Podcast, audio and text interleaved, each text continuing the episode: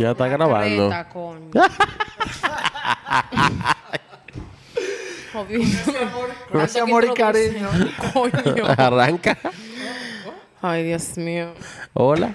Y lo bueno es que no me han pagado, ya lo tengo que hacer todo yo aquí. El caso es. Hablo, que- loco. Lo peor es trabajar sin que te paguen porque tú no Pero puedes. tú lo haces por amor al arte. Claro que sí.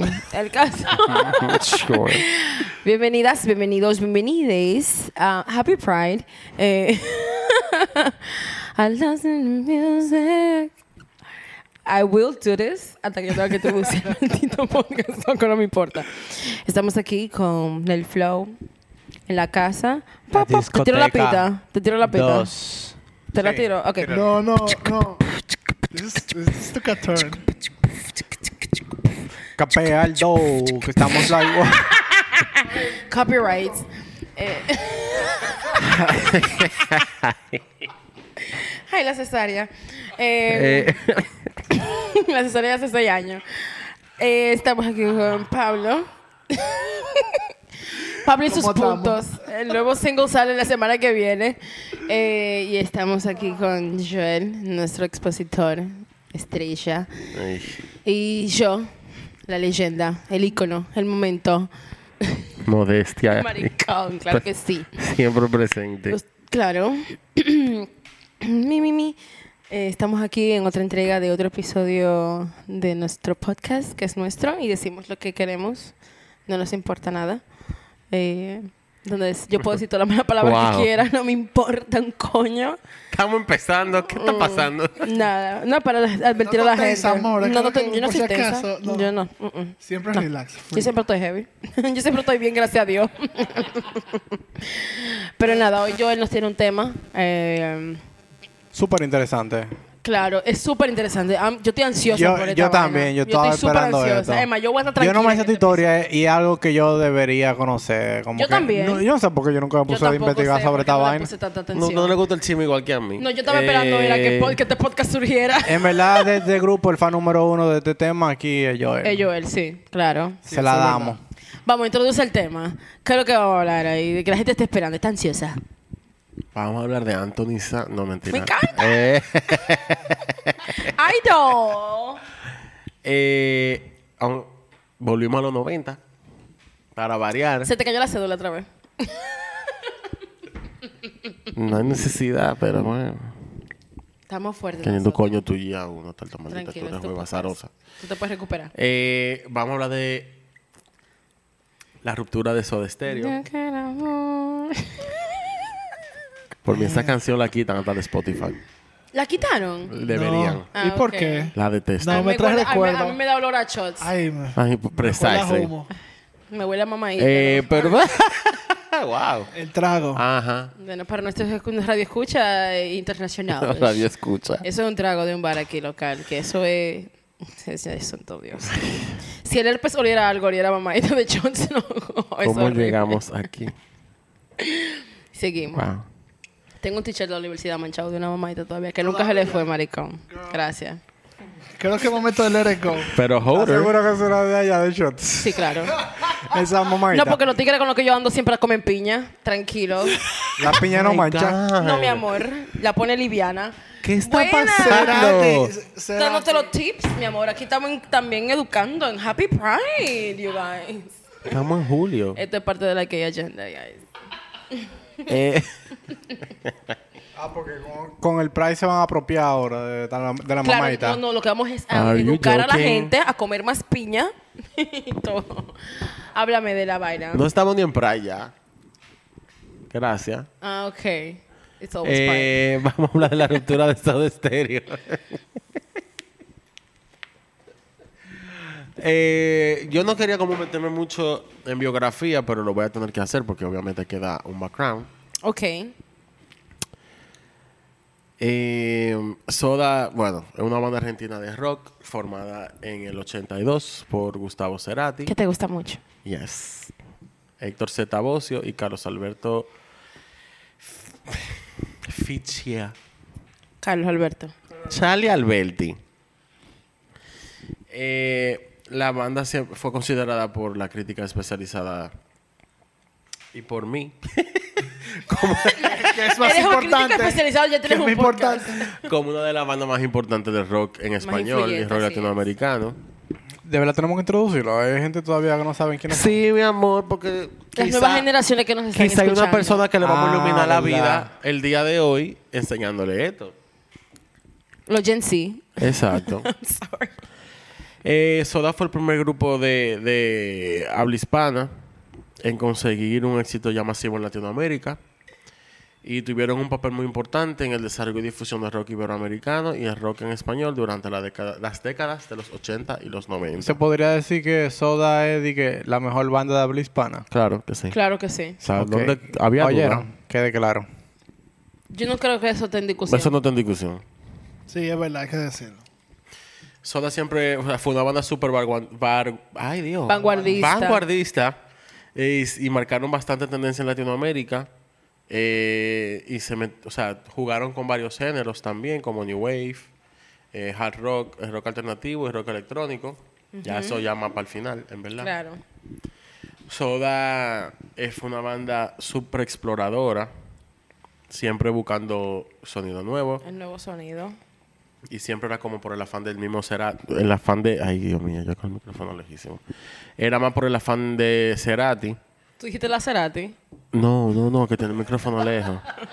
Era por el afán de Cerati de siempre estar innovando y no quedarse lo mismo que estaba haciendo todo el mundo. Importante. Eh, siempre buscaron que, como que ninguno de los discos que sacara sonara igual al, al anterior. Eh, de las principales influencias que tuvieron en la carrera fue el New Wave, principalmente al inicio. Entre los artistas que lo influenciaron estaban The Smiths, Young Cannibals, Claro.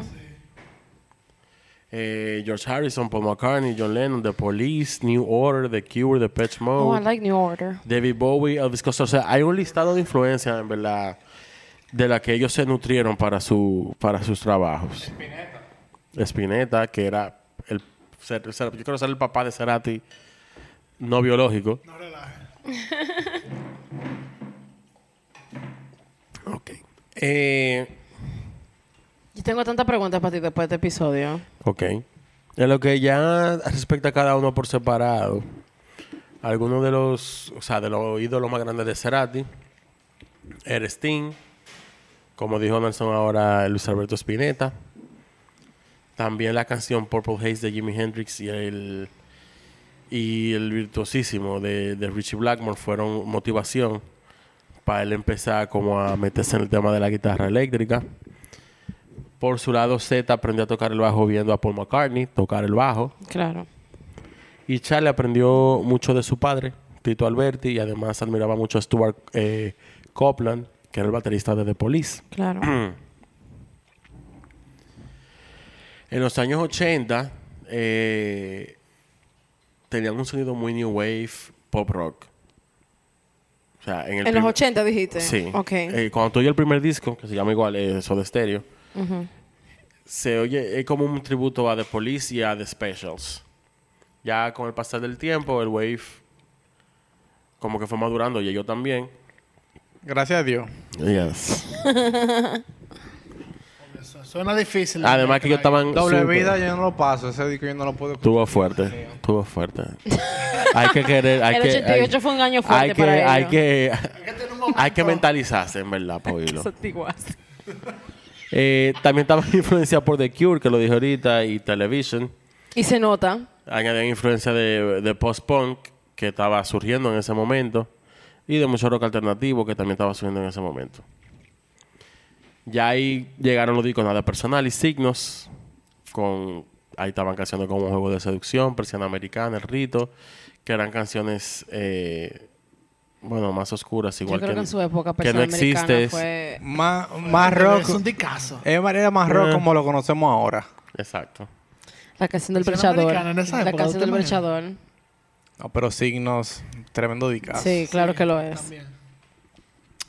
Ya para finales de los 80, ya para finales de los 80, ellos decidieron como empezar a cambiar el rumbo de, de su sonido. Cerati contrató a Carlos Alomar, que, que durante muchos años fue guitarrista de David Bowie, y lo contrataron como productor musical y se fueron a vivir a, a Nueva York como por un mes para trabajar en doble, doble vida. Ahí añadieron ya un sonido New Wave, influencia de música norteamericana, lo que dije, funk, soul también, y sophisti-pop, que wow. Dale para allá. Ese término está bien gay, pero whatever. Eh, pero habían canciones como que... En esos discos de, ya del final de los 80 habían canciones que eran la excepción a ese sonido, como La Ciudad de la Furia, por ejemplo, que era un poquito más orgánica y era más rock. Llegaron los 90. Estoy súper acelerado porque en verdad este no era el tema de la biografía completa. Eh, con el cambio de década ya ahí vino como un antes y un después del sonido de ellos. Es que el rock cambió, evolucionó. Desde que llegó el 90, total. cambió completamente todo. se le dio mucho más protagonismo a, por ejemplo, a la guitarra, al son- en el sonido de ellos. Y ahí fue que nace Canción Animal, que quizás se podría decir que el disco más comercial de ellos, Eso sí. El Eso- mejor. pero eso no le quita la grandeza y la Maldito calidad. Es, muy, disco. es un buen álbum. De loco. 0 a 100, el mejor. Te echa con cualquiera. No, oye, Creo tú, que- no, tú- no no pasas una bulto. canción. Exacto. Tú no- ahí no se vuelve la canción. Hay. Lo podemos poner ahorita. Acepto. Es un disco alternativo con influencia de hard rock. Eh, ahí está Canción Animal, obviamente. Está Entre Caníbales, Un Millón de Años Luz, Suele Dejarme Solo. El Séptimo Día. Suele dejarme solo. Ahí, Dios no, eso no te he escrito. no, no. bueno, no, te he escrito. Eso son pocas Pero po- está- pocas está- palabras, pero el sentimiento es como un Está libro ahí, entero. El diablo. Todo ese hombre cantando eso en vivo, manín. Así fue que yo lo conocí, cantándolo en vivo. Y yo, miel, ¿y qué es esto? Droga. I'm sorry. Yo tenía calor. No sé qué está pasando ahí al frente, pero suéltenlo. Lo que pasa es que me amarré los cabellos con un cargador de la tabla de Pablo. No lo queríamos decir, tú preguntaste. Sigue ahí. Perdón. Para que lo sepa. pa- Esto es el momento relatable del día. Ese es segundo mamá ñema. Eh, Just. En el disco está, que lo, lo dije ahorita, que es eh, lo que la prensa considera un himno latino, que es música ligera. Ugh. El himno latino, en verdad. Eh, Que no te bueno, guste, bueno. El Bueno, esa sí la podemos, la podemos saltar. Ok, mira lo que pasa. No, no, no, no. No, Vamos a hablar. No salte ninguna. Bueno, sáltese esa. Mira qué puede pasa. No. No es porque la, can- no es porque La la canción, canción es es mala, es que estamos hartos es que estamos bien hartos porque ustedes parece que fueron muchos shots. no, yo la escuché cuando... salió. Amigo, espérate. No, no, no. Eh, no, no. Porque hay canciones que, por ejemplo, de artistas que a mí me gustan bastante y yo me comienzan a hastiar cuando la gente comienza a gustarle mucho. Te voy a explicar. Mira, ¿verdad? vamos a entrar en música ligera de un pronto, espérate. Di un prontito. Así, Un buen rapidito. poco. Esa vaina salió en el 90. Obviamente que era un chamaquito. Que uno lo oía por ahí. Claro, uno lo oía por ahí, pero yo no le prestaba atención porque ¿qué sabía? ¿Qué coño sé yo? Qué mierda. Cuando ellos hicieron el último concierto en el 97, Ujú. por alguna razón mística, y no sé si solo, creo que solo fue en este país, esa canción fue la que cerró ese concierto, que era el último concierto supuestamente. Por alguna razón, esa canción lo utilizaron de sencillo para promocionar el maldito disco. Y aquí dieron música ligera en vivo Por un tubo y por un tubo siete llaves. Nosotros no hubiésemos sido nada sin ustedes, sino con toda la... Yo, yo me sé del discurso del final, o sea, hastearon a uno Eres con esa un mierda. fan, amigo. No, Claro pero que ya tienes yo, que saber yo no todo. la puedo escuchar. Yo creo que Yo la- tampoco. era la canción ideal para tú Sí, tener como un eh, sencillo para de promoción, promoción. Y es que te da un- Ninguna estoy de otra acuerdo. canción del No, disco es que sirve esa para canción eso. que te- no, iba, no, iba, no iba a dar Que te tanto. dé el rush. Ay, pero ya fue sencillamente... Mira, whatever, como si cerramos la música ligera ahí. No. Bueno, esa, Saltamos ese entonces. Exacto. Esas canciones... Una falta de respeto. Perdón, Que te continúa. saco la cerera aquí, mi boque.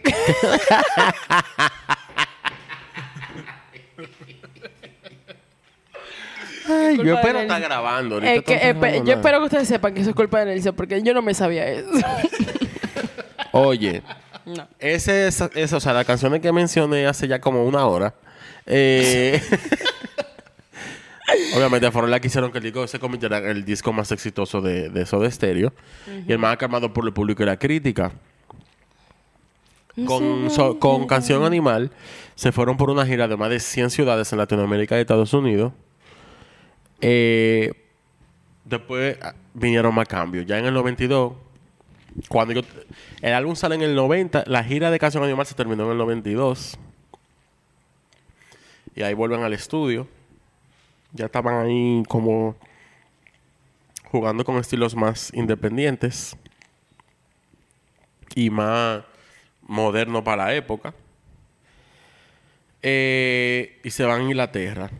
Ahí la banda decide eh, olvidarse como de la grandeza, de las vainas masivas, de la radio y los sonidos de rock crudo, para darle ya un cambio totalmente diferente a su música. Y lanzaron en el 92 eh, Dynamo, Dynamo, como se pronuncia, porque tiene griega. Y ahí ya era un sonido más potente y oscuro, con mucho noise, eh, mucho dance y varios subgéneros de rock alternativo. Importante. En el 95, luego ya de... Biri, biri, bamba. Wow. What is happening? Te lo digo que es culpa de él que fue que Imagínate, estamos prendidos ya. Creo que es lo que tú quieres. Crista. En el 95, luego de casi separarse, de- ya ellos habían, ya estaban casi separándose, deciden volver como a los orígenes de Soda y ahí graban Sueño Estéreo. Yo tengo una pregunta. No. Oh, bueno. Ok, sí, sí, Disculpa. dime. Dime, dime. La, la pregunta para el final. Dime, dime. Yo no, realmente yo no soy tan conocedora de la historia de... eh, honestamente, yo simplemente escuchaba la música. Ajá. ¿Cuál es la razón detrás del, del breakup? Pero vamos para eso. Este es el episodio para que lleguemos. Sorry. no me hagas More, sacar ¿quiere una Selena. No me hagas sacar Selena. Esto es un intro. Vamos para allá. Ah, ok. Está bien. I'm sorry. Está bien, está bien, tranquilo. Por favor. Ella saca de música ligera, dale un chance. Exacto. Yo me quedé en chiva. Yo no me perdí. Dale, vamos a tomar un No break entonces. perder. Yo, yo, yo estoy sacado. En el 95 ellos sacaron... eh, Vamos al break, vamos al break. En el 95 sacaron Sueño Estéreo.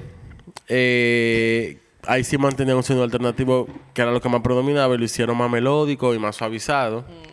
Y se apreciaba mucho la influencia de música electrónica, psicodélica y el dream pop. Esto, bueno, se convirtió en un éxito también rotundo de la banda. Especialmente las canciones Ellos son mi cabeza como Revolver y Zoom. Ese video me Mm, encanta. Me encanta. Sorry. Y, ¿sabes? Ahí como que se tomaron tiempo para experimentar, especialmente en las tres últimas canciones del disco. El camino que yo quería, que querían seguir, si hubiesen seguido juntos, obviamente nadie, como que nadie lo sabe. Aunque si tú te puedes ver la carrera de Cerati cuando salió solo, estaba muy orientado a música electrónica, si tú oyes Boca Nada. Que eso era más o menos por donde él quería coger después. Me gusta Bocanada. Entonces, vamos a entrar en la Sí, ruptura full. onda me gusta. Señores, pero cabe destacar que el Dream Pop Me encanta. estaba haciendo su influencia muy por detrás de lo que se estaba haciendo popular. Porque Sí, sí, completamente. cuando hablé de Jeff Buckley, le mencioné lo de Cotu Twins. Sí, loco, Que pero una es verdad. Es una banda que estaba en- como liderando el movimiento. Y, y eso fue en los 80. Y ya muchísimos artistas estaban cogiendo eso porque eso era un, género que estaba sonando entre la socialité de la música. Pero no llegaba al público en Era una general. A mí me encanta hablar de toda esa vaina porque eh, eh, son como esos tiempos como cuando estaba descubriendo todo. Claro. Eso descubre. Y como que ahora es como que whatever. En Mumble Rap se descubre. Exacto. Mira el disco ahí, bye. Pero vamos a coger un pequeño break. Truly. Vamos a coger un pequeñito break y vamos a entrar ya de lleno en la ruptura de Soda Stereo. Sí, pero que Bueno. están desesperados como yo. Volvimos. What? Estamos aquí. Hartante. ok, vamos a entrar ya de lleno a la ruptura. Eh, Pendiente, Patricia. cuando terminaron. Cuando terminaron esa gira, ya había crecido como una distancia entre ellos tres. Y se dice que particularmente con Cerati, como que él se veía con el tiempo más y más desanimado con, con la banda. Hubo muchas especulaciones sobre esa situación y se pensó que, que cuando estaban, tú sabes, en el proceso del álbum de Dynamo y, la gira de promoción en el 93, ya la relación de ellos tres estaba súper inestable. Entonces, lo que supuestamente pasa primero es, cuando terminan esa gira, en Chile, Paraguay, Venezuela y México fue, eh, Cerati soltó la banda en banda. Ay, eso es como un oxímoron. Él agarró y se fue con su esposa, Cecilia Amenábar. Y se fueron a nada, pasar tiempo juntos. El hijo de él acababa de nacer. Eh, y hubo incluso de la gira conciertos que se quedaron sin hacer en Estados Unidos y en España. Él dijo, yo colgué literalmente la gira de Soda y los abandoné. En México les dije, me bajo. Y me fui a Chile a vivir con mi mujer el embarazo. Eso se lo dijo un, un tiempo después a la revista Rolling Stone. También dijo que lo vivía como que lo vivía como una presión artística y laboral y no hay nada peor que no sentir. Amén. Right? Es que cuando tú, Poeta el hombre. cuando tú estás a ese tamaño, ya demasiada presión, demasiada responsabilidad. Tú no haces nada ya por pasión. Es como por el que arte, Y ¿sabes? por el Tú arte. tienes un millón de seguidores y están esperando que tú digas qué es lo que tú vas a hacer. Y de manera que me quilla más que ellos están en gira, están vaina, y lo que la gente pide, ¿y cuándo viene no- eh, nueva vaina, nueva música? Nueva... Sí, como que, pero mira la mano, déjame No hay una cosa respirar. que exija más que un maldito fan, loco. Somos increíbles. Tanto que joden. Tanto que jodemos, tenía que decir. Right? Eh, esa decisión de abandonar la gira, lo que hizo fue que aumentó los problemas entre ellos tres. Y a partir de ahí empezaron a salir a la luz eh, varios reclamos. Como que Gustavo ganaba más dinero. Tú sabes que eso lo- siempre va a ser lo primero Siempre que va a salir. Los cuartos. Y en verdad él ganaba más dinero. Right, pero Obviamente. imagínate. who are you and who is he? Ay, no, mentira, Charlie. Eh, Charlie podcast. Ninguna mentira. ¿Cuántos, cuántos discos no sacó Cerati para que solo venga, después? para que venga. ¿Cuántos discos sacó Cerati solo después? ¿Y cuántos sacaron ellos? Ni Exacto. uno, ni Who one. was the talented one, Pero huh? es verdad. Lo sabíamos. Y él lo sabía what's my name? Who was the drive? No, no solamente de talent. Who Sí, was the drive? lo que Pero- sea, el drive de tú hacerlo. Ustedes han convertido a Nelson en una persona. y- Doliente. digo? doli- Ustedes y Torre del Sale, Pino Grillo, Bio, Pro, Pro No en Italia. promoción, aquí esto no es de gratis. Solo Bombay. Deja de estar diciendo nombre, que si no me mandan maldita botella, deja de estar Vamos diciendo comenzar a nombre. nombres para ver si se motiva. Coño. eh, enfóquense. Luego de eso, Cerati dijo que esta decía que el grupo debía firmar todas las canciones. Eso me parecía válido siempre y cuando el esfuerzo fuera compartido, pero cuando soy yo el que está haciendo prácticamente todo, no me parece justo. Porque él era la estrella. Yo, si eso es verdad, lo entiendo. Si no es verdad, revísense. Eh, exacto. Porque él lo guindó hasta que no- nunca vamos a saber. No vas a ver, exacto. Nos quedamos con ese icono. Luego de varios reclamos y declaraciones de los tres, Soda Stereo se tomó una pausa durante un año y medio. Pero entonces ahí vino una tragedia eh, familiar que como que hizo que se unieran. El 4 de julio del 94, Tobías, el hijo de tres años de Z, fue hospitalizado de emergencia debido a múltiples quemaduras ocasionadas en un accidente automovilístico. ¿Qué es eso? Y Charlie y Gustavo obviamente cogieron huyendo para allá. ¿Qué es uno tío? No, claro, es que que- esos son los momentos donde ya tú tienes que decir, espérate, mi maldito chisme es una vaina, ya esto es otra Pero esto es cosa. familia. cosa, claro. Claro. Te ves como cuando yo me pongo loca, te van a dejar esto. Cuando yo ascienda a la, a la Claro, fama. te toleramos. no tomen en serio nada de lo que yo haga cuando yo sea famosa, por favor. Recuérdenme ahora. No, Brett, te voy a poner este mismo, este mismo clip. Por mira, favor, mira amigo. esa rosa. Dos galletas. ¿Cómo quedó galleta? Yo te saco la Selena que tengo aquí atrás. Biri, biri, bam, bam. Biri, biri, bam, bam, y te queda. Y la tecnocumbia, mira, pues sí. Eso es una canción, no se rían. Señores, estamos del final en este podcast. Eh, meses. Ay, Dios. Meses después de eso se reunieron eh, en una sala de estudio supersónico para hablar si todavía podían continuar, ¿sabes?, trabajando juntos. Sin embargo, eh, ellos empezaron como a ensayar, como a ponerse en órbita, pero en verdad fue súper mal, fue una catástrofe, fue un desastre. Y como que intentaron por varios días y trataron como de mantener una buena comunicación y vaina, pero no le estaba yendo bien.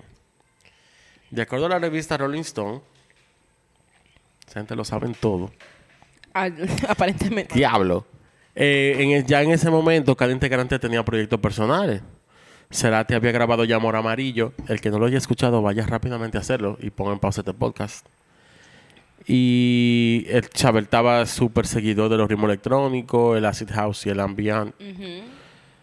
No, el, no el medicamento. Yo lo pensé, pero dije de que no puede ser. No puede ser. Seth era productor de varios grupos como Peligrosos Gorriones y Aguirre. Y Charlie estaba empezando a hacer su carrera en negocio, que hasta el sol de hoy en verdad la sigue.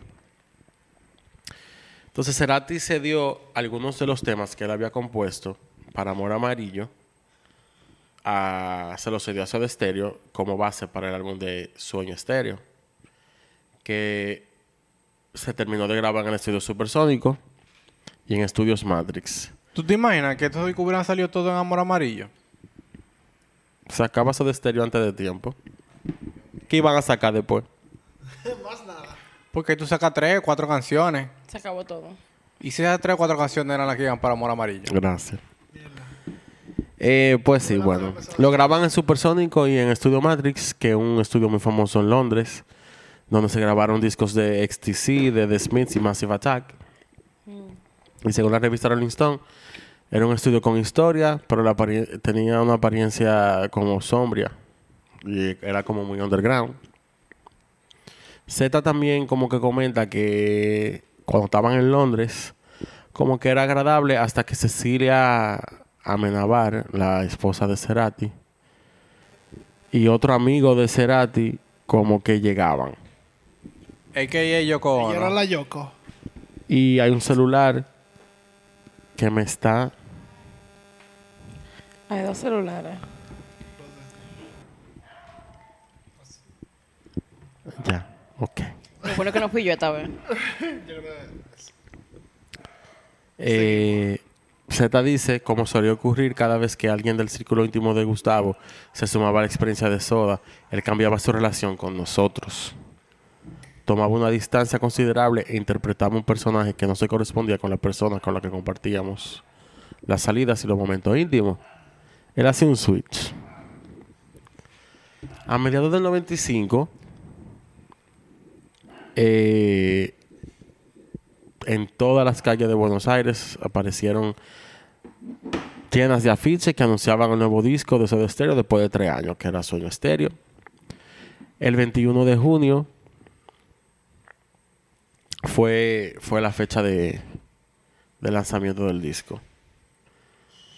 Fue presentado con como con una- un ciclo de nueve presentaciones en el Teatro Gran Rex de Buenos Aires durante bueno, eso fue después de septiembre, una aparición en el programa de televisión La Plaza, bueno, en el programa de televisión más visto y un show gratuito masivo en el que convocaron 150 mil personas en la plaza de la ciudad de La Plata y después de eso Soda viajó a Venezuela y a Colombia.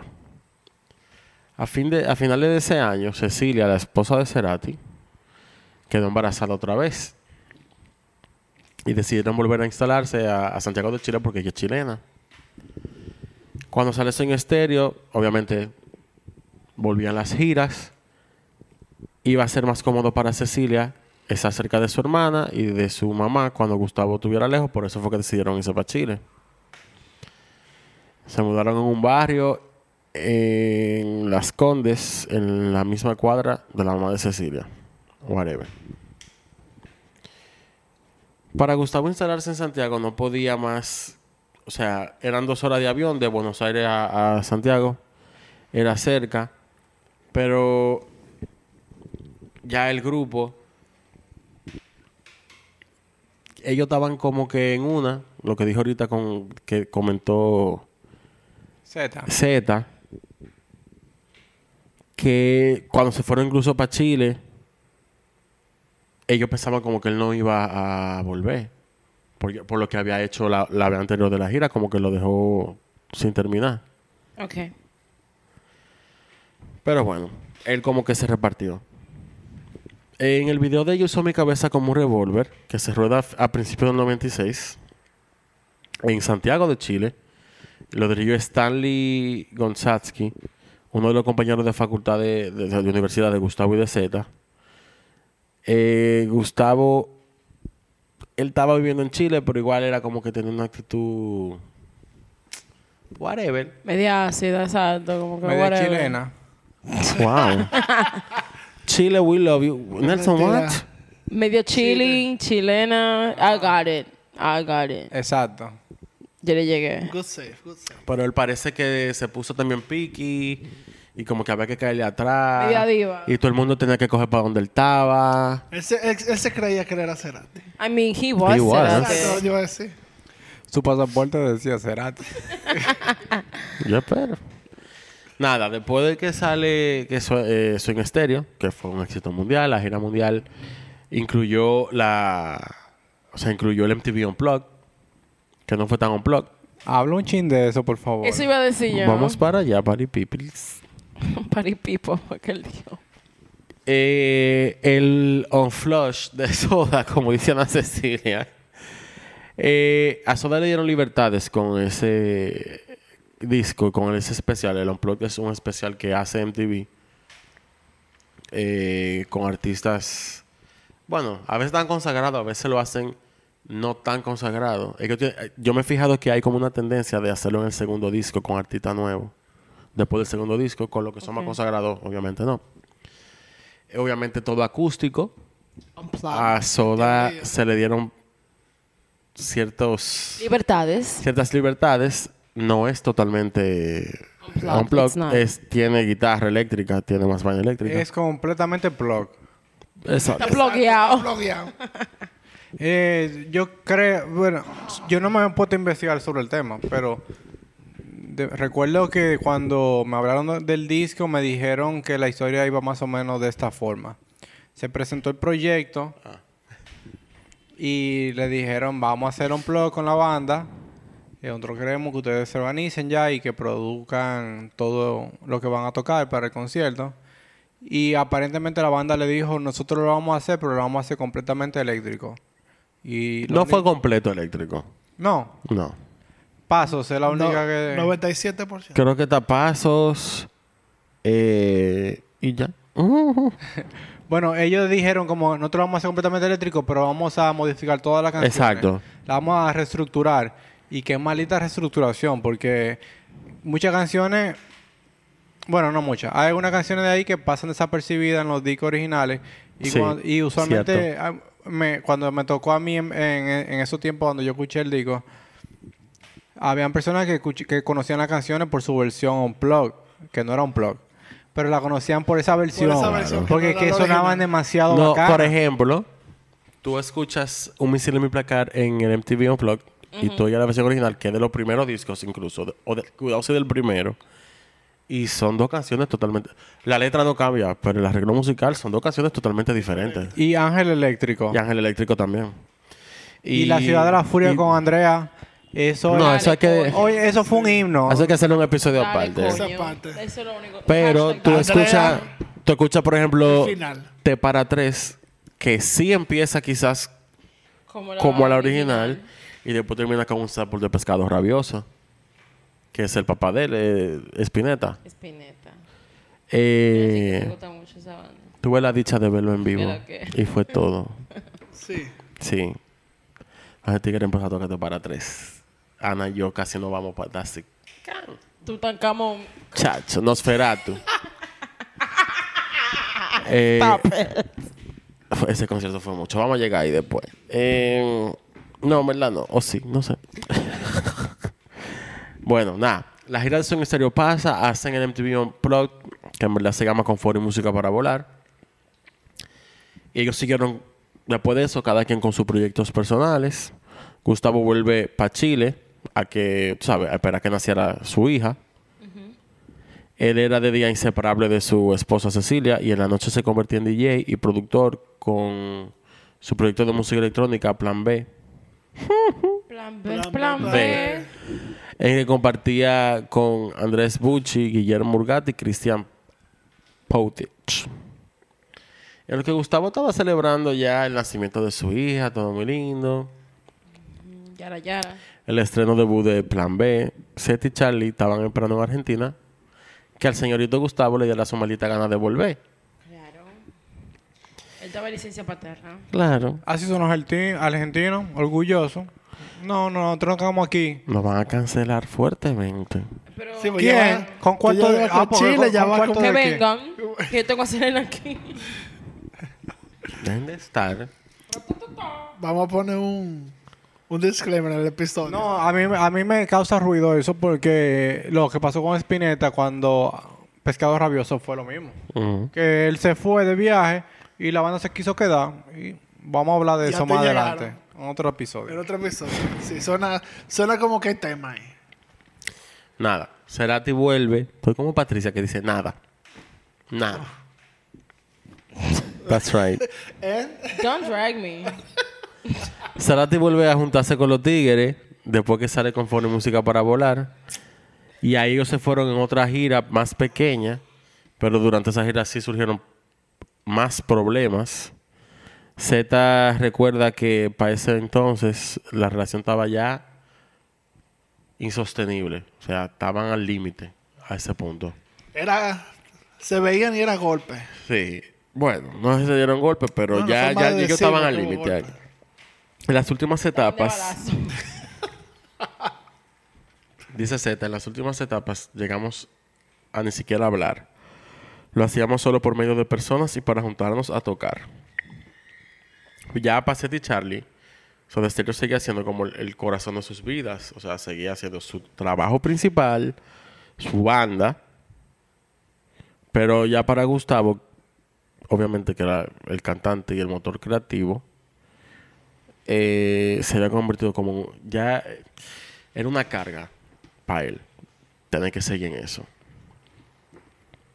Y él entendía como por qué tengo yo que cargar con toda esta vaina yo solo.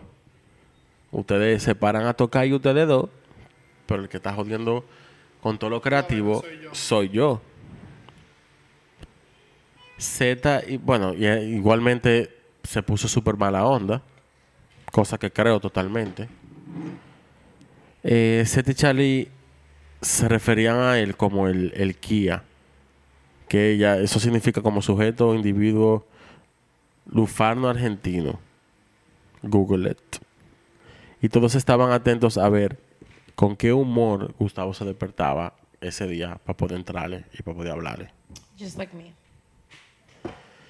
Para el final de esa gira de Confort y Música para Volar, Gustavo terminó forzando eh, una charla sobre la separación de Soda.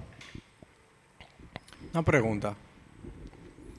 Esa gira de Confort y Música para Volar significa que ellos estuvieron tocando las canciones con esa nue- con ese nuevo Sí, arreglo? usualmente cuando hacen un unplug y se van de gira, tocan los arreglos nuevos y tocan algunas más. Mierda.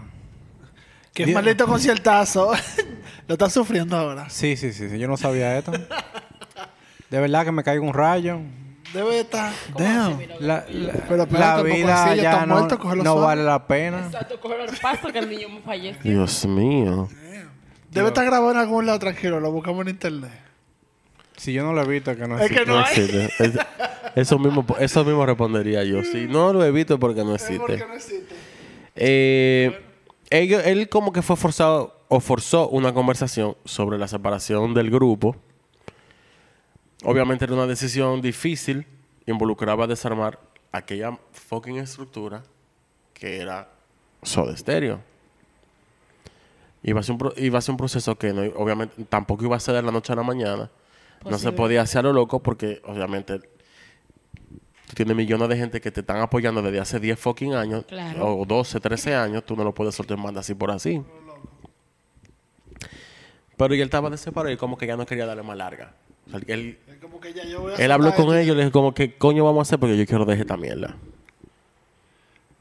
Él estaba como que era una mujer que todo el equipo, Exacto, cuando tú te un breakup como que yo tengo que hacer esta desgracia, no me importa, yo soy azaroso, Todo el quédate con equipo. todo, yo me voy. 10 millones de mujeres. Eh, Literalmente. wow, Sí. todo el equipo de Soda, los músicos y el staff, eh, todo el mundo quería seguir, en verdad. Obviamente cobrando su cuarto. Pero ya al final todo dependía si este tigre De decía Cerati. sí o no. Pero él era el que estaba forzando para soltar. Es que él era.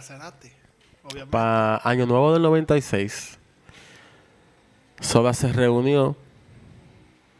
Ellos parece que era una, como una tradición. Y ahí ya como que la cosa se puso amarga. Gustavo le dijo que ya no estaba seguro del futuro del grupo. Y le pidió a Zeta y a Charlie que descansaran un par de meses para ver cómo se iban acomodando las cosas, para ver cómo se iban sintiéndose con la vaina parada, con el Rico. grupo en pausa. Y acordaron verse después en febrero de ese a- del año siguiente, del bueno, sí, del año siguiente, ya para analizar la situación, pero nuevamente Cerati no apareció. Claro, la diva. Yo ni siquiera estoy que ya con Cerati No, yo con esto que tú tampoco. me estás contando. Es todo que un cuento. Yo lo entiendo completamente a él. Exacto, o sea... Lo entiendo completamente. O sea, Esto le take puede your molestar money. a cualquier, a No, no, cualquier no. fan de, se- de Soda Stereo, pero... Yo no estoy quillado para Cuando tu nada. papá te daba una pela porque tú te pasabas el día entero en la calle, tú la cogías porque él es el papá. Exacto. Debe ser heavy tener un papá. En fin, eh, Oh. pero... eh, to well, punch. well. No, no, no, no. Eh, Pero entonces- la verdad es, ok, yo no sé de que es recontra, ultra, mega, hiper fan, tal vez como yo y como Nelson, o como tú tal vez. Not really. Pero yo, pero yo entiendo que Cerati es Soda Stereo. Es que literalmente. Vamos a Es llegar ahí. soda, es soda. Vamos, Entonces, vamos para allá ahora. lo siento, tú sigue el talento y el talento, si el talento no se Eh, quiere quedarse para la mierda todo. En marzo del año siguiente, Z lee en un periódico una declaración de Cerati donde él estaba afirmando que Soda Stereo se desbarató. Cuente.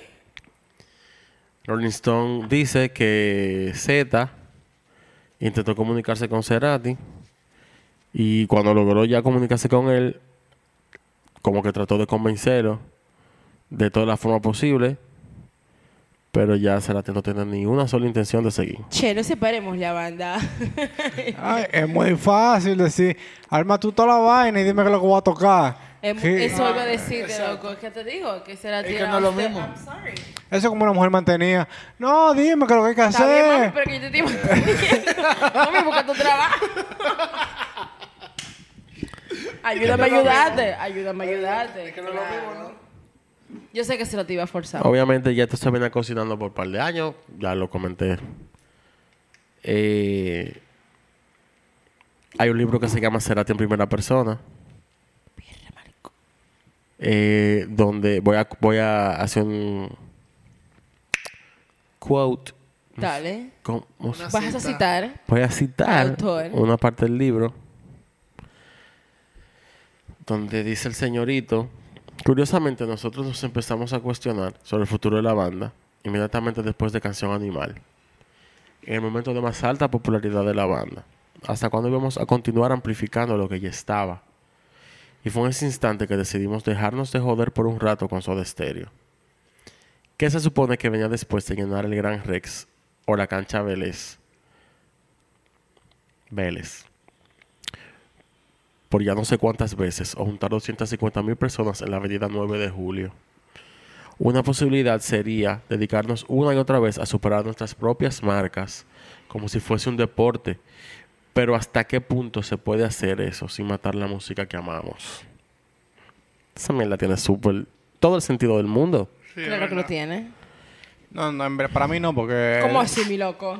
Porque tú- entonces tú dices que lo puedes hacer solo y no con la banda. Tú lo vas a seguir haciendo Loco, porque tú me dices que te vas a retirar de por Tanto, vida. Te entiendo, pero imagínate que tú vas en una colina y que tú vas al paso chilling tú tranquilo. Imagínate ahora que tú tienes tres, tú tienes dos mochilas cargadas de víveres arriba. Es bobo, loco, ¿oíste? Es bobo. Dividiendo esos cheques entre Es tres. bobo, no bulto. No, no lo mismo.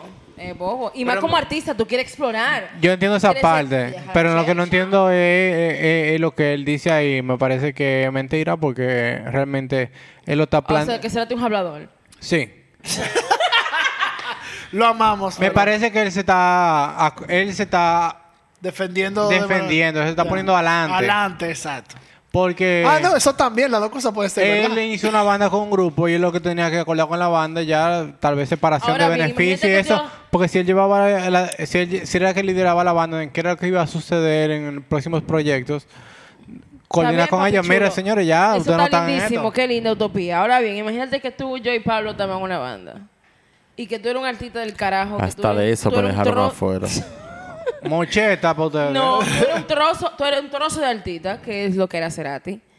Y que tú quieres seguir explorando, pero que ya tú estás harto de la dinámica de banda.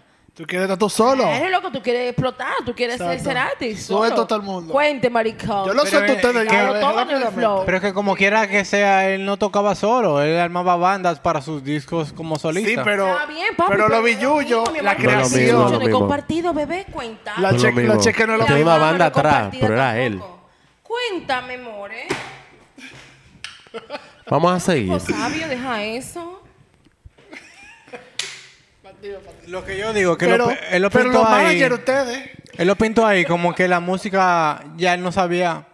Él lo pinta ahí en esa cita que Joel hace, como que que ya él no podía seguir superando la música que ellos habían hecho y que ya no sabía qué hacer. Ah, no, yo estoy de acuerdo como contigo, que, él se puso como adelante. que, como que, que mira, él se va a retrac- retirar. retracto lo que yo- dije. Él es un mojón. Porque tú sabes que él la fucking superó después solo. Yo lo podía hacer con ellos también. Exactamente. Ahora bien, Yo pero. voy a defender a Cerati. Y si es por dinero, es lo que tenía que ver. Exacto. a- Tú hacer quedaste otra- tu cuarto a un acuerdo nuevo. Bye. Ahora bien, señores, tienen que verlo no solamente desde el punto No me- de vista económico, Gustavo, te amo, ni de la pero bueno. fama. Eh, tienen que verlo desde el punto de vista artístico. Cada artista se expresa, se mueve, romántica. se iden- de verdad expresa, identifica su arte de manera diferente. A lo mejor Cerati se sentía preso en la banda. A lo mejor el proceso artístico de Soda Stereo no era solamente de Cerati. Bueno, era de ser- Eso es algo que no- ninguno de nosotros sabemos. A lo mejor era Sergio Andrade que estaba atrás. Maricón. Nada más falta. Eh, Claro. Entonces, eh, pero es que ninguno sabemos el proceso realmente artístico. Y como artista, tú te puedes desgastar en una dinámica. nadie está diciendo que no, pero la excusa que él usó fue estúpida. I mean, he's only human. Oh, bueno, he Sí, was no, only él se puso human. adelante, él se puso adelante. He was Pero- only human. Pero yo estoy con Patricia. He was only human. And people do fucked up shit. La gente hace una mierda a veces. La gente es lo peor, pero bueno. Eh, Claro, a lo mejor no fue la mejor manera, ni mierda. Eso fue como botando a una novia tuya con un post-it. Eso fue una mierda. Pero yo como artista, yo no soy artista, pero entiendo el artista que será. Quentin. Cuando yo saqué mi primera producción, ¿sabes qué? Cuando me estoy dando mi primer Grammy. Me la bajamos en la rotografía. Claro que sí, maricón. Y el Grammy se va a quedar en mi casa. Pues sí. Seguimos. El anuncio oficial de fin ya de la banda se dio en mayo del 97. Al poquito tiempo, Gustavo dejó unas palabras para sus fans a través de, de un suplemento, una revista que se llamaba, o se llama Sí, del periódico El Clarín de Argentina. Y dice así.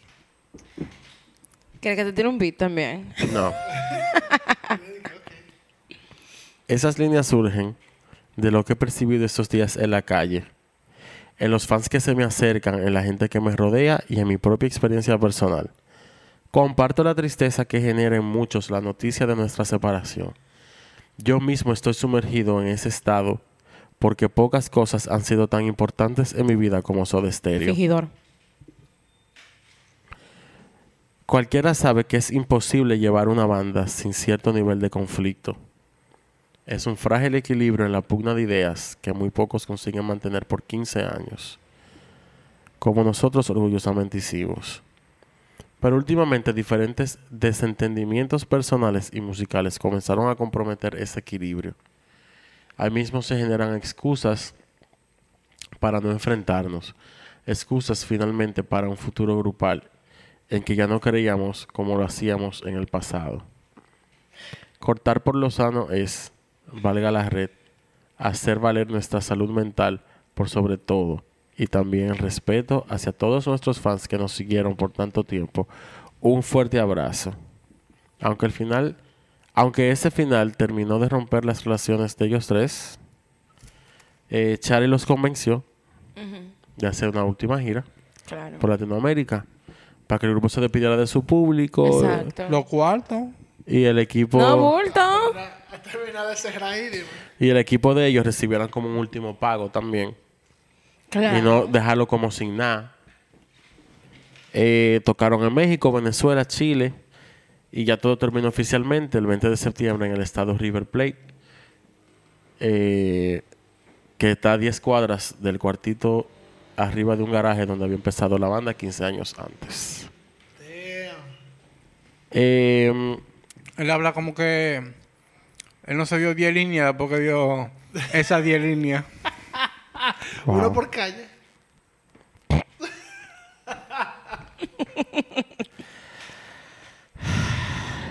Estamos, siempre está muerto. Bueno, este 20 de septiembre ya Soda concluye su etapa más importante de su carrera. Tras padecer una lucha de egos ya en el ámbito personal y creativo. Se dice que usualmente todos esos problemas nacieron por culpa de Gustavo. Aunque también, en verdad, la culpa es de los tres. Porque abran, hablen y resuelvan su maldito tema. Es Pero- estaba tirando para su lado al final. Ferrati fue quien juntó la banda y fue quien la abandonó. Pero sin embargo, de no haber sido así, no hubiera desarrollado su prolífica carrera como solista. Que, wow. La leche. El final. Eh, el día anterior del concierto, Cerati dio una entrevista al noticiero del Canal 13 de Argentina, después de la prueba de sonido del, concierto. Y aunque había demostrado la, la- como la conciencia que tenía sobre el, el hito histórico del grupo, o sea, él estaba consciente de lo que estaba terminando y él entendía lo que significaba ese concierto, él como que le quitó al mismo tiempo el dramatismo a esa despedida. Él dijo como con ese concierto nosotros nosotros estamos celebrando un pasado y un presente hasta ese momento, pero estamos abrazando una idea de un futuro también. Yo creo que el domingo, además de plenos, nos vamos a sentir también aliviados de haber hecho las cosas bien todo este tiempo y haberlo cerrado. La periodista que lo estaba entrevistando le pidió que dijera algunas palabras eh, para los fanáticos de la banda. Porque una- imagínate, marcó, una banda que marcó varias generaciones en un continente completo. Gustavo le dijo que en ellos también andaba, o sea, anidaba cierta tristeza, que era imposible no sentir nostalgia por algo así, que son una parte importantísima de la historia de sus vidas, que era una historia que estaba por terminar. Y bueno, en ese momento, en el escenario, él agregó, estoy seguro que voy a pensar que esto debería seguir mil años más. O sea, él estaba consciente de que, aunque él estaba separándolo, se le iba a meter como un, bueno, iba a dudarlo. Pero al final él sabía lo que estaba haciendo, supuestamente. Es que yo creo que y todo, él se identificaba con el nombre Soda Stereo. Claro. Y pasar a ser simplemente Gustavo Cerati era un cambio muy fuerte. Soda Stereo seguía siendo Soda Stereo. Claro. Quien, esa fue la plataforma que le abrió todas las puertas. Eh, este último concierto, como se llama el disco, que salió también, que es un disco doble y que mezquinamente lo vendían por separado. No entendí esa mierda nunca. Buscando su dinero. Coño. Él dice, no solo hubiéramos sido nada sin ustedes, sino con toda la gente que estuvo a nuestro alrededor desde el comienzo. Algunos siguen hasta hoy. Gracias. Totales. Y ahí él como que se queda, antes de decir totales, en verdad, él se queda como parado, un momentico callado. Y después lo dijo y habló de eso, como que él no sabía qué decirle, se le esa maldita mierda. y ya. Pero en verdad, quizás de la frase más recordada de él, no, del- de, la literalmente. historia de la música Iban latinoamericana. shots los jueves dos por uno a las Tú 11 sabes y qué es lo media que de la está noche. pasando. Tú lo dijiste. ¿Qué estoy oyendo? ¿Cuál era ese disco? Cuando cerraron con música ligera en el último concierto. Yo me acuerdo cuando yo estaba en el colegio. Como ¿Y cómo se llamó ese bachillerato. concierto? El último El concierto. último concierto. Y después fue que hicieron Me, Verás Spotify. Volver. Sí. ¿Y cuál fue cuál es el que está en Spotify? Vamos a llegar allá ahora. Los dos están. ¿Cuál es el duro?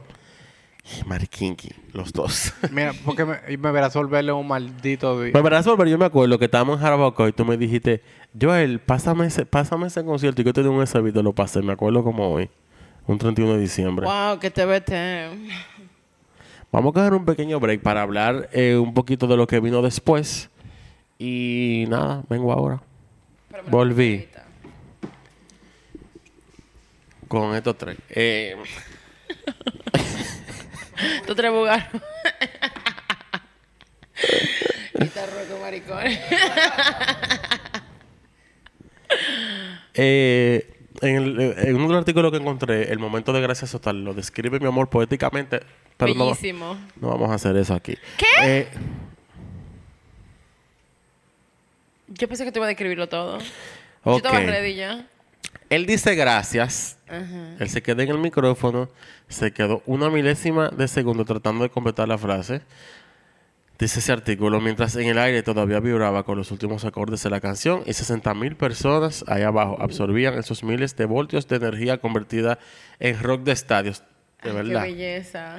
Fue una milésima de segundo que se tragó los 15 años de historia del grupo y en su cabeza de pronto vio todo como el final de una película en el que comenzaban a caer los subtítulos frente a toda la gente y entonces liberado de nombrar a nadie antes del estallido final del tema solo agregó totales.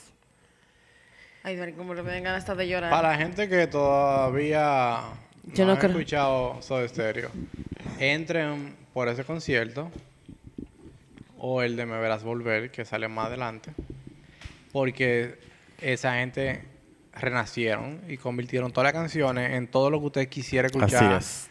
en cualquier canción. Así es, amigo. Con H. Con HZ al final. Después del concierto, ya tú sabes, se armó el corazo atrás, decolchando botellas. Yo vi un par de fotos, verdad, se armó un maldito coro. Eh, Pam, para. En la tarima incluso decolcharon una botella de champán. Frente al público se abrazaron por última vez, la, la, la. Eh, empezaron a salir como la familia de ellos, los amigos de ellos. Gustavo agarró como una camarita que él tenía y grabó al público como para, para despedirse de ellos. Benito, el hijo de él, y Lisa estaban chiquitos todavía. Estaban ahí, obviamente estaban desubicadísimos. ¿Tú te imaginas que tú vas a Cerati y tú ni sepas quién diablo es Cerati, loco? Después de gracias tot- I can't. Después de gracias totales, y cuando estaba pasando todo eso, él se acercó al micrófono otra vez y dijo, ustedes disculparán la obviedad, pero ¿qué se puede hacer si no filmar? Porque él lo que quería era como absor- absorber ese Ese momento. momento. Me lo encuentro bonito porque con todo y todo que él fue problemático porque lo fue, Claro. eh, sí al final, tú sabes, no era que él no apreciaba el significado de eso de estéreo. Va, eso me refería Era ahorita. que él quería ya evolucionar. Evolucionar como artista, claro. Dicho esto, lo que dijimos ahorita lo mantengo. Es una excusa muy estúpida, pero seguimos. Eh, Yo lo entiendo él. al poquito tiempo después de eso, un ratico, ya fueron al camerino, se abrazaron con su familia, bla, bla, bla. Manilla. Él siguió grabando con su camarita. Mm. En un rinconcito de un gimnasio que hay en el River, había un DJ que estaba poniendo música. Yo no me quiero ni imaginar el desastre que se armó ahí, loco, Más después. rico tú. Eh, estaban los mozos pasando con bandeja, comida y la gente toda, saludándolo y otra que sí yo qué. Y él lo que hizo fue que se pasó la noche entera filmando toda esa mierda. Como que él era un turista. Pero se decía que por su forma, que él con la cámara al mismo tiempo estaba filmando todo, pero que él se veía muy lejano y distante a todo lo que estaba pasando. Entiendo. Como que él, él lo usó como para desasociarse ya de todo. Como que esto es lo último. Bye bye. Señores, es que eso es como una ruptura de una pareja de muchos años. A veces tú no... No es que tú quieres quedarte, es que tú tienes que irte y... Mierda. Y es la que toca. Y eso es lo que hay. Para que lo- es la Es que... la que. Bueno, pasaron 10 años de su Oh. ruptura. En, bueno, En ese proceso de 10 años, Gustavo sacó Bocanada, sacó... Hashtag Dicaso. Right. Maldito Dicaso. Hashtag ñema de Dico. Sacó... Sacó Cosas Imposibles o Siempre Soy. Yo nunca me sé el nombre, pero es uno de esos. Eh, que ahí está una de mis canciones favoritas, que es Vivo. Amo esa canción. Y Karaoke. Uh, ujú. Y Siempre sacó... Y sacó... soy. Ahí vamos. Ahí vamos. Así es. Y Fuerza Natural. No. Eso fue después. Eh, Fuerza Natural fue en el 2019. No, él No. estaba bien muerta, mi amor, en el 2019. Pero lo que dice aquí, mira. No, no, Fuerza Natural fue como... Fuerza Natural se requiere el para tour. revivirlo y saque lo vi en el el disco. colegio eso. Eso fue como para el 2006, 2007. Creo que te- Si me dejaran terminar, se van a enterar de todo eso. Él sacó los tres primeros discos 2009. eh, y ahí surge ya el plan de hacer la gira de reencuentro que se llamó Me Verás Volver en el 2007. Diablo, qué maldito concierto, Dios mío. Eh, Oh, frécome. Oh, Dios mío, Jesús magnífico. Un viaje de Barahona para la capital, dos veces a la semana, escuchando ese concierto. Eh, voy a poner los, los closed captions descriptivos. Y Nelson aquí, con, con su t-shirt azul. Y cerró los ojos y dice, diablo que di casa. Right? Eh, yo voy a comentar algunas cositas que encontré sobre, sobre la época de, de ese reencuentro. Eh, lo primero es que en el 2007 los héroes del silencio, que debieron quedarse así, en silencio, eh, anunciaron su gira de, de reencuentro también, porque ellos, fue, todo fue al mismo tiempo. Ellos también, para el 97, soltaron todo, hicieron su último concierto también, bla, bla, bla. La gente estaba vuelta loca y sin idea. ¿Qué es lo que está pasando? Vuelven los héroes, vuelven los héroes, vuelven los héroes. Y yo sentado en mi trabajo como que... ¿Por qué? ¿Quién y por qué? Hasta que un día...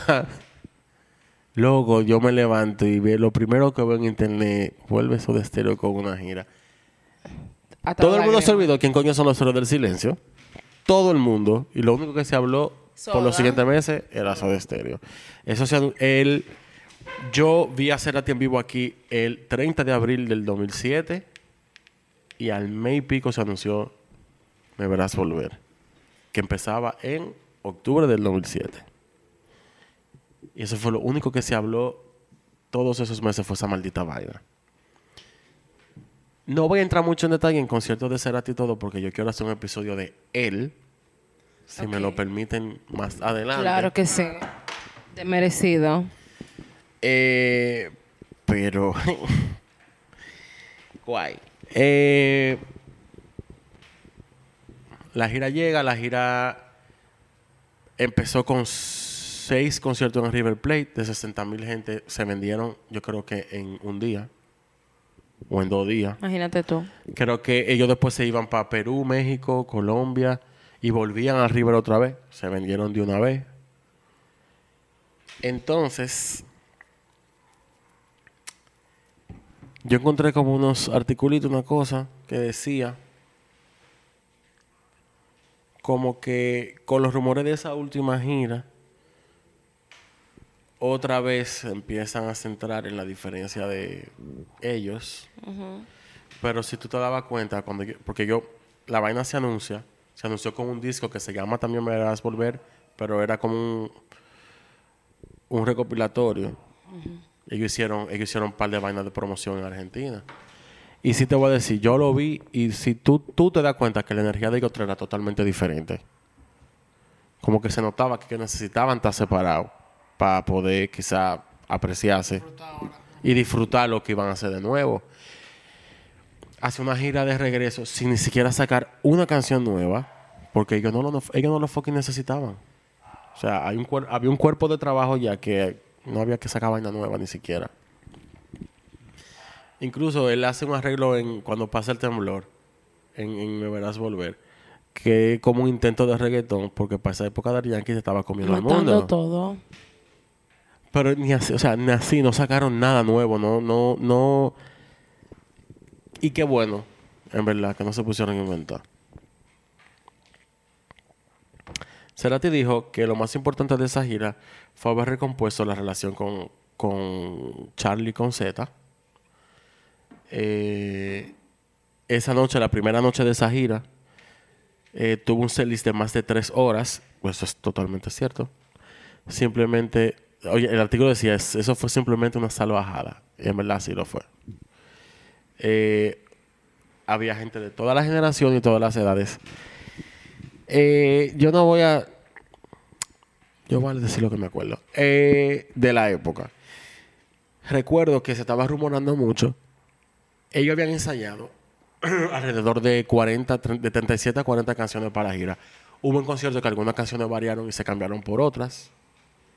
Me imagino que eso varía en el país y la aceptación de las canciones. Sí recuerdo haber leído en un blog, wow, 2007, en un blog de gente que estuvo en primera fila en algunos conciertos, que en un momento en uno de los conciertos iban a empezar a tocar una canción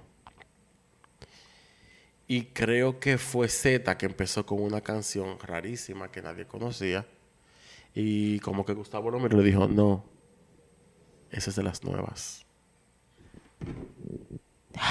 Gasp.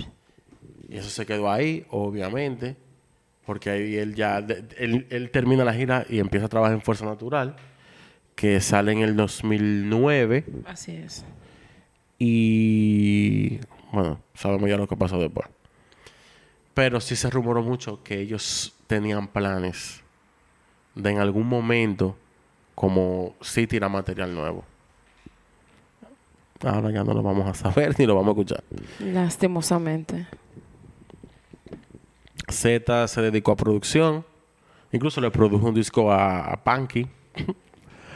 Pero qué pan, qué pena. Al de aquí. Claro que sí. Él le produjo un disco a ellos. Ay, Panquero Manoro. Así es. Hay que ver cosas, coño. ¿Por qué?